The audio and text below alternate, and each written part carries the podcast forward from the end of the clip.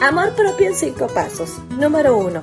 Háblate con palabras bonitas, no seas cruel contigo, no te estés regañando nada más, no te estés diciendo tonta, qué fe amaneciste hoy, no sirves para nada, porque nosotros somos los más crueles con nosotros mismos y no se vale, hay que hablarnos bonito, sí se puede, vamos a lograrlo.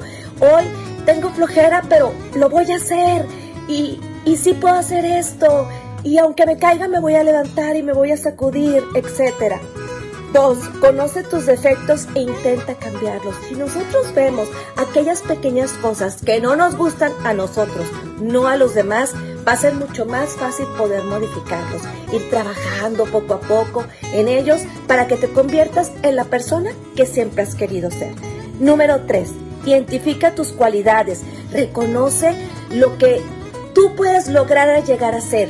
Y también hay que reconocer lo que nos puede costar un poco más de trabajo pero no por eso no puedes llegar a hacer las cosas que te cuestan trabajo. Pero siempre hay que reconocer también aquello lo que sí puedes trabajar y puedes irle pedaleando duro para llegar hasta la cima, tan lejos como tú te lo permitas llegar. Número 4. Explora nuevos hábitos más saludables.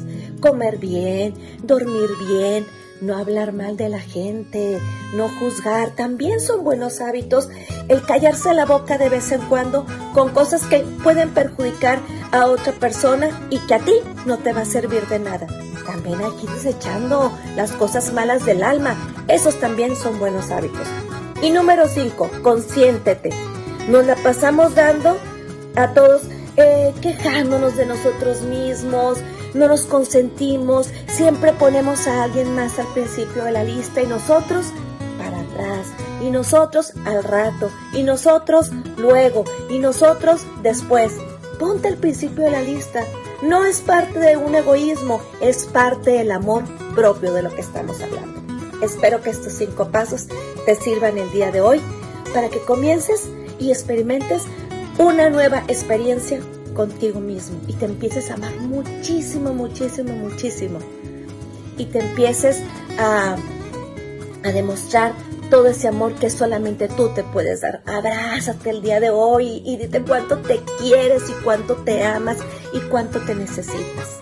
Así como somos capaces de decírselo a los demás, también hay que decirlo a nosotros mismos, frente al espejo, frente a ti, con toda la honestidad y con toda la sinceridad.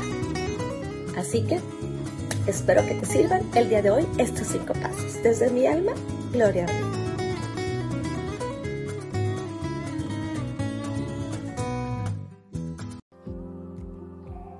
Somos fuerza desde el momento que la vida te golpea con rudeza y tú te levantas con más fuerza, sacudiéndote el polvo, reconstruyendo tus alas y comenzando el vuelo de nuevo. Después de todo, la vida siempre te da una nueva oportunidad, te da ese espacio de tener fuerza y fe en medio de una vida que te pone a prueba una y otra vez. Y no queda más que sostener, más que acompañar, más que estar con los silencios del alma, con un corazón grande, porque solo el amor sana porque solo un corazón dispuesto sabe ir sanando poco a poco, a su tiempo, a su modo, porque somos aves de paso, porque la vida se escribe a diario. No tengas miedo, siempre somos más fuerte de lo que pensamos. Gloria a mí.